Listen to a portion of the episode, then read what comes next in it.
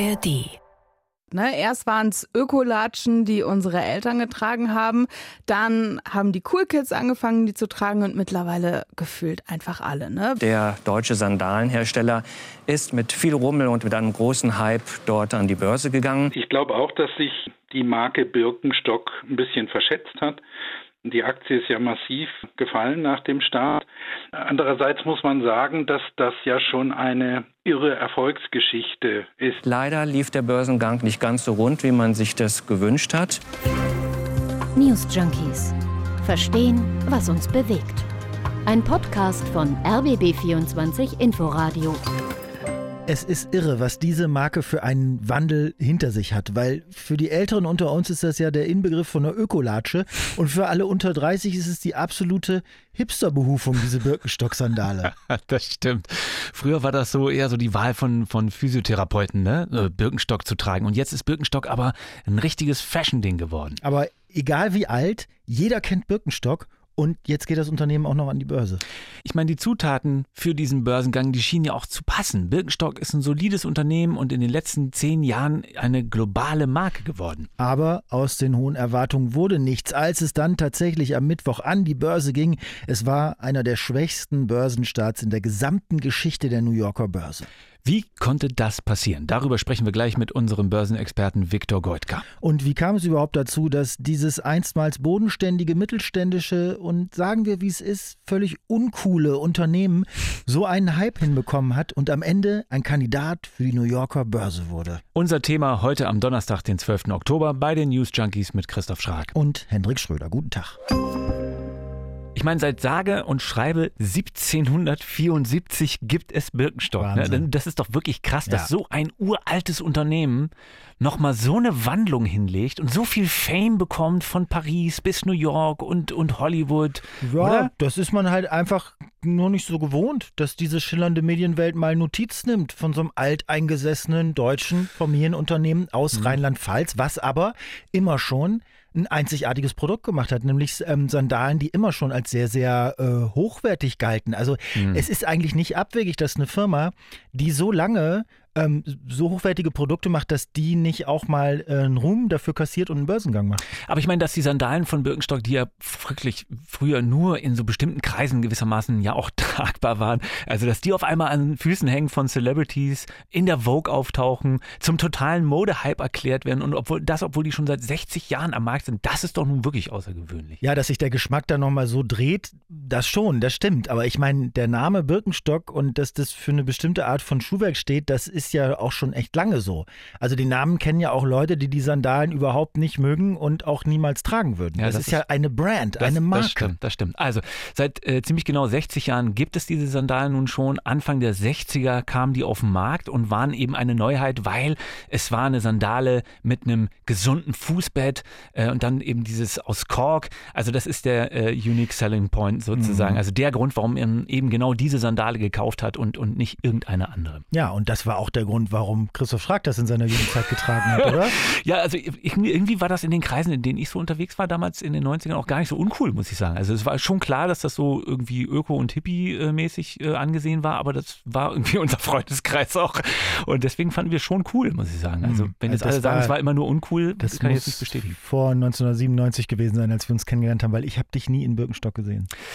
Ja, das war so letzte Jahre Schulzeit, Mitte der 90er und äh, danach kam für mich so ein Szenewechsel und die Sandale blieb dann im Schrank. Ähm, aber ich meine, das war ja nun auch so, dass in der Wahrnehmung der Sandale dann seit, also über 20 Jahre auch nichts mehr geschehen ist. Also ja. das ist so geblieben. Ja. Ne? Also so wie Birkenstocks waren 2013 immer noch genauso uncool oder eben vernünftig, mhm, robust, mhm. solide, ein bisschen spleenig und gesund wie 1963, als sie auf den Markt kam oder 1993, ja, als ja. ich die im Schrank hatte. Und dann ist aber was passiert, weil wenn du dir die Zahlen anguckst, in diesen letzten zehn Jahren hat sich der Umsatz bei Birkenstock mehr als verzehnfacht. Und wenn du dir dann anschaust, was vor zehn Jahren passiert ist, da gab es eine riesige Umstrukturierung, da gab es äh, zahlreiche Unternehmensteile, die zusammengelegt äh, wurden und es ist eine Führungsriege von außen gekommen. Und die haben angefangen, mit anderen Modemarken zusammenzuarbeiten. Äh, da gab es äh, eine eigene Linie für das italienische Modelabel Valentino, später auch für Dior. Ähm, und dann äh, ja, hat man so Markenbotschafter dazugeholt, wie das heißt, ne? Frances McDormand, die Schauspielerin. Mhm. Ähm, und so hat das dann auch die die Celebrities erreicht und so weiter. Da steckte ja, schon ein Kalkül die, die, hat das, die hat das auch auf der Oscarverleihung getragen. Ne? Vor ja. zehn Jahren ja absolut unvorstellbar mit Birkenstocks ja. über den roten Teppich. Also das ist fast schon Punk. Also man kann sagen, das war am Ende ein gezielter Markenumbau, der da vorgenommen wurde Absolut. bei Birkenstock. Ne? Also du gehst Kooperationen mit angesagten Modelabels ein, bringst die Sandale dann äh, zu den Stars, zu den Models und gibst diesem Produkt ja eine komplett neue Aura im Grunde. Und, und auch Teil der Geschichte ist, dass die Sandale dann äh, so entdeckt wurde als Statement von Frauen oder wiederentdeckt wurde, muss man sagen, die damit quasi absichtlich mit so gängigen Modeidealen gebrochen haben. Also so hat das die Modeforscherin und Journalistin Diana Weiß dem SWR erklärt. Frauen, die eben ja, für sich, für sich selber anziehen oder eben auch einfach für ihren Alltag, den sie haben, äh, die wählen dann im Zweifelsfall lieber die Birkenstock-Schlappe als den High Heel. Als dann so Celebrities in den USA auch angefangen haben, Birkenstock zu tragen und die haben es aus Europa, also die haben damit angezeigt, dass sie sich sozusagen auskennen, wie so der urbane Style jetzt in europäischen Städten ist. Ja, und so äh, ist die Umwertung vonstatten gegangen und dann sind wir im Grunde auch schon jetzt bei dem Barbie-Film aus diesem Jahr, wo ja genau das passiert, weißt du, die ja, Birkenstock-Sandale ja. und äh, der High Heels. Also was für ein großartiger Einfall, ne? Das, ich habe den auch gesehen, den Film. Also dass sie in diesem Film äh, die Haupt-Barbie, die legt dann ihre High Heels ab äh, und, und schlüpft aus der Barbie-Welt in die echte oder reist von der Barbie-Welt in die echte und zieht sich dafür ja. Birkenstocks an für diese Reise. Also besser also, vermarktet geht es ja eigentlich Resümee, vielleicht eben doch kein Wunder, dass bei all dem Hype, den dieses neu aufgestellte Unternehmen Birkenstock mit diesen ganzen Celebrities im Rücken und einem neuen großen Markt in den USA, dass die dann auf die Idee kommen, an die Börse zu gehen. Aber was hat sich Birkenstock eigentlich genau davon versprochen, an die Börse zu gehen? Naja, im Grunde war das wie bei allen Unternehmen, die an die Börse gehen, auch bei allen anderen Kapital einsammeln, um weiterzuwachsen und weil die Investoren natürlich auch ein bisschen Kasse machen wollen mal mit ihrem Investment. Also die Zahlen von Birkenstock sahen in jüngster Zeit ja auch total gut aus. Der Umsatz wurde zuletzt um fast 20 Prozent gesteigert im ersten Halbjahr 2023. Äh, da rausgekommen sind dann 40 Millionen Gewinn. Mhm. Die verkaufen 30 Millionen Paar paar Sandalen im Jahr. Bald sollen es 40 Millionen sein, die sie da verkaufen. Gerade haben sie ein neues Werk in Pasewalk in Mecklenburg-Vorpommern gebaut, um mhm. die Produktion noch erhöhen zu können. Also es lief echt richtig gut für die Firma in den vergangenen Jahren. Die Dinger sind für junge Leute hip geworden, haben wir schon gesagt, ohne dass die äh, so furchtbar viele alte Kunden damit dann auch verprellt hätten oder so. Also es ist schon wirklich ja, eine Erfolgsgeschichte. Ja. Man muss vielleicht dazu sagen, äh, zusätzlich zu dem, dass sich das Management da ja vor einiger Weile schon geändert hat und man eine andere Strategie gefahren ist, dass Birkenstock seit dem vergangenen Jahr auch nicht mehr in Familienbesitz ist. Mhm. Also die Eigentümer, äh, die Brüder Christian und Alexander Birkenstock, äh, haben einen Großteil des Unternehmens verkauft und zwar quasi an Louis Vuitton und Dior, also an einen Luxusmodekonzern. Äh, und ob das da langfristig reinpasst. Also naja, also jetzt nicht direkt an die, sondern äh, eine Private Equity Firma L. Catterton, an der LVMH beteiligt ist. Und LVMH gehören unter anderem eben Louis Vuitton und, und Dior, ne? um ja, jetzt ganz genau zu sagen. Gut, so. Aber wenn man es grob sagt, sind äh, äh, diese ehemalige medizinische Latsche und der wertvollste Luxuskonzern jetzt bei denselben Investoren. Ja. ja äh, und, und die sollen jetzt mithelfen, Birkenstock zu einem, so heißt es äh, im offiziellen Wording, globalen Lifestyle Unternehmen umzubauen. Das war der ausformulierte Plan und der Börsengang eben ein Teil davon. Leider, leider ist der Börsengang gestern schon mal total schief gegangen und wurde legendär erfolglos. Was da genau passiert ist, darüber sprechen wir jetzt mit Viktor Goitka aus unserer Wirtschaftsredaktion. Viktor, wenn wir nochmal zurückgehen, äh, gestern Morgen, Mittwochmorgen, kurz vor dem Börsengang von, von Birkenstock, was waren da eigentlich die Erwartungen? Also womit hatte man in der Börsenwelt so gerechnet? Ja, das ist immer ganz, ganz schwierig zu prognostizieren. Es wurde ja schon seit Monaten über diesen Börsengang gesprochen und war ganz interessant. Da konnte man sehen über die vergangenen Monate, immer wenn man mal Leute gefragt hat, naja, wie viel ist denn Birkenstock eurer Ansicht nach wert? Dann hieß es erst so, ja, vielleicht sechs Milliarden Dollar. Dann irgendwann hieß es acht Milliarden. Dann hieß es auf einmal zehn Milliarden. Und da hatte man dann schon den Eindruck, Birkenstock, Mann, das muss ja eine ganz tolle Firma sein. Aber dann haben in den vergangenen Wochen sich Experten das immer genauer angeschaut, das Geschäftsmodell. Und ich persönlich muss sagen, ich habe viele Analysen gelesen zu Birkenstock. Ich habe keine einzige gesehen, die gesagt hat, wir können diese Bewertung, diese Preise irgendwie nachvollziehen. Alle haben, ich sag mal in unterschiedlicher Deutlichkeit gesagt, Vorsicht, das hat eine ganze Menge an Risiken. Was haben denn die Analysten da gesehen, dass das so weit auseinanderging mit ihrer Bewertung, während das Unternehmen vorher so hoch gejazzt wurde? Ja, man hat einfach vorher schon gesehen, es gibt eine ganze Menge offene Fragen. Birkenstock, klar, ist eine Modefirma. Wissen wir alle, Trends kommen und gehen. Das ist ein Faktor. Jetzt gerade ist es unglaublich in Birkenstock, gerade in den USA, da sitzen mehr als die Hälfte der Kunden von Birkenstock. Gibt es einen richtigen Trend? Auch in der Modewelt allgemein ist es ja momentan so ein bisschen dieser shabby Schick auch total in. Davon profitiert Birkenstock natürlich. Aber wissen wir, ob das für alle Welt, für alle Zeit so bleibt? Also wir wissen im Homeoffice, da kam es vielleicht auch nicht so drauf an, ob man jetzt die geputzten Lederschuhe anhatte oder ob man dann am Ende doch mit Birkenstocks mhm. vor seinem Laptop saß. Davon haben die natürlich auch profitiert. Und naja, wir wissen, die Leute müssen dann doch ein bisschen mehr jetzt wieder zurück ins Büro bei vielen Firmen. Und da ist natürlich die Frage, ob dann Birkenstock so der Dresscode ist, den sich jede Firma so vorstellt mhm. für seine Mitarbeiterinnen mhm. und Mitarbeiter. Und ich meine, trotzdem ist es ja so, dass dieses, diese ganze Maschine Maschine, die dahinter steckt, bevor so ein IPO, so ein Börsengang passiert, dass sie sich ja auch überlegt, was ist ein realistischer Kurs, was werden die Leute kaufen, was nicht. Kannst du uns noch mal ein bisschen erzählen, was dann gestern am ersten Handelstag passiert ist? Weil die Aktie ist ja, nach allem, was wir gelesen haben, sofort eigentlich abgesagt, oder? Ja, genau, so war's. Also äh, es ist so, am Anfang gab's riesen Jubelstimmung. Die Börsenglocke wurde geläutet. Da kannte man den ersten Preis noch nicht, muss man sagen. Da stand das ganze Management oben auf der Empore der New Yorker Börse. Die haben sogar mit so Birkenstocklatschen von oben gewunken. Und dann dauert's immer ein bisschen an der US-Börse. Dann kommen Show, ja. me, show me your Birkenstock. Man. Ja, Interessant ist übrigens ne, auf unten auf dem Parkett, also unten ähm, unten auf dem Parkett, nicht auf der Empore, sondern unten gibt's richtig strenge Kleidervorschriften. Also da muss man Weste tragen, ordentliche Schuhe und Socken wohlgemerkt. Und das hat man extra gelockert. Also sie durften dann am Ende sogar mit Birkenstocks unten aufs Parkett und ich habe auch manche Zehen, also ohne Socken gesehen. In Tennissocken. Ähm, ja, ja, es ist dann wirklich so an der Börse. Es dauert immer ein bisschen, bis der erste Preis kommt. Da kommen dann so die Orders rein von den Anlegern. Da sagen die Leute dann, na ja, wer will zu welchem Preis eigentlich jetzt Birkenstock-Aktien kaufen? Wer kauft vielleicht auch zu jedem Preis, egal wie hoch, nur um irgendwie an Birkenstock-Aktien ranzukommen? Dieser ganze Wust wird dann sozusagen verrechnet. Das hat ungefähr drei Stunden gedauert. Und dann kam eben dieser erste Preis raus, 41 Dollar. Und das lag eben deutlich unter dem Preis, zu dem die Investmentbanken vorher in so einer Art Vorverkauf, also die sogenannten Ausgabe, das an Großinvestoren verkauft hatten. Die hatten 46 Dollar bezahlt. Ja, und dann kann man schon sehen, 46 Dollar im Anführungszeichen Vorverkauf, 41 Dollar dann der erste Preis. Das hm. war schon eine richtig herbe Schlappe. Also, dass der erste Preis dann nicht unbedingt der ist, zu dem es ausgegeben wurde, das ist ja klar. Normalerweise erhofft man sich, dass es höher geht. Das wäre ein Erfolg ja. gewesen.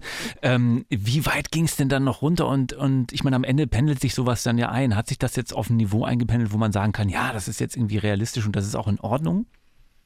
Ja, zum Tagesschluss lag man dann tatsächlich noch mal leicht drunter. Also insgesamt sind da minus 13 Prozent gestern an der New Yorker Börse aufgelaufen. Und es gibt Auswertungen, die sagen, wenn man sich so die Börsengänge ungefähr der Größe von Birkenstock mal über die vergangenen 100 Jahre anschaut an der New Yorker Börse, dann lagen die wirklich unter den schlechtesten drei Prozent der Börsengänge seitdem. Also da ist jetzt aus den Flipflops quasi wirklich ein Flop geworden.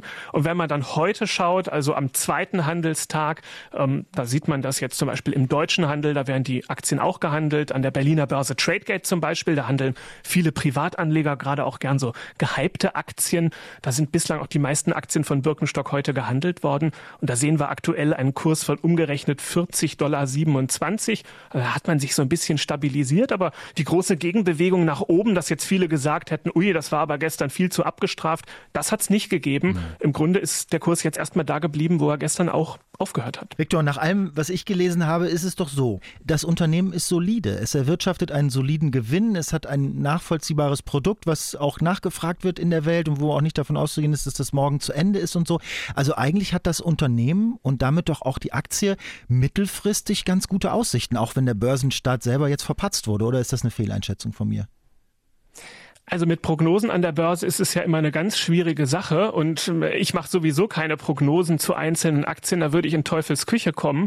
Ich kann mal sagen, was Analysen sagen, also was externe Experten gesagt haben über Birkenstock. Man hat gesehen in den vergangenen zehn Jahren, da haben die tatsächlich ihren Umsatz versechsfacht. Das lag vor allen Dingen an einem neuen Chef, der vor ungefähr zehn Jahren eben reingekommen ist. Der hat Birkenstock komplett auf links gedreht. Der hat aus den Ökolatschen im Prinzip ein Luxusprodukt gemacht, das man natürlich dann auch teurer verkaufen kann. Und so ist das Geschäft ordentlich gewachsen. Jetzt ist natürlich die Frage, das waren die letzten zehn Jahre. Wie sieht's denn in den nächsten zehn Jahren aus? ehrlich gesagt, das weiß natürlich überhaupt niemand, wie das in den nächsten zehn Jahren läuft. Die Frage ist, wird man den Umsatz jetzt nochmal versechsfachen können? Da kann man vielleicht schon ein kleines Fragezeichen dran machen, zumal wenn man weiß, die Hauptkunden sind Amerikaner, mehr als die Hälfte der Kunden von Birkenstock sitzen in den USA. Und die, die jetzt schon Birkenstocks haben, die haben schon dreieinhalb Paar Birkenstocks jeder im Schnitt in seinem Schrank stehen. Wie viel Birkenstocks sollen die noch kaufen? Das heißt, man muss eigentlich anderswo jetzt Kunden ansprechen, entweder andere Kunden in den USA oder auch Kunden in Asien. Das ist auch die Strategie von Birkenstock, eben neue Kunden in Asien zu gewinnen. Nur jetzt sieht man zum Beispiel in China die Mittelschicht, die eigentlich klassisch dort auch immer Luxusprodukte gekauft hat. Ja, die hat momentan Wirtschaftsprobleme. Da gibt es eine große Immobilienkrise. Die kaufen nicht mehr so viele Luxusprodukte. Das kriegen auch andere Luxuskonzerne wie LVMH, also mit Marken wie Louis Vuitton zum Beispiel, zu spüren. Und dann, ja, trübt sich das Licht für Birkenstock eben auch schon so ein wenig ein. Das war vielleicht auch einer der Gründe, warum eben dieser Börsengang jetzt so verstolpert wurde. Du hast gesagt, die Marke hat sich gewandelt in den letzten zehn Jahren, ähm, hat einen neuen Markt erschlossen mit den USA, vielleicht jetzt dann zukünftig auch ähm, Asien. Was weiß man denn noch über die Zukunftspläne? Also bleibt es bei Sandalen oder wird Birkenstock noch weitere Produkte anbieten, irgendwie Pullover oder Sonnenbrillen mhm. oder irgendwelche Das wäre ja nicht ungewöhnlich, ne? dass, dass, dass, dass Modeunternehmen ja. ihr Portfolio auf einmal riesig ausweiten.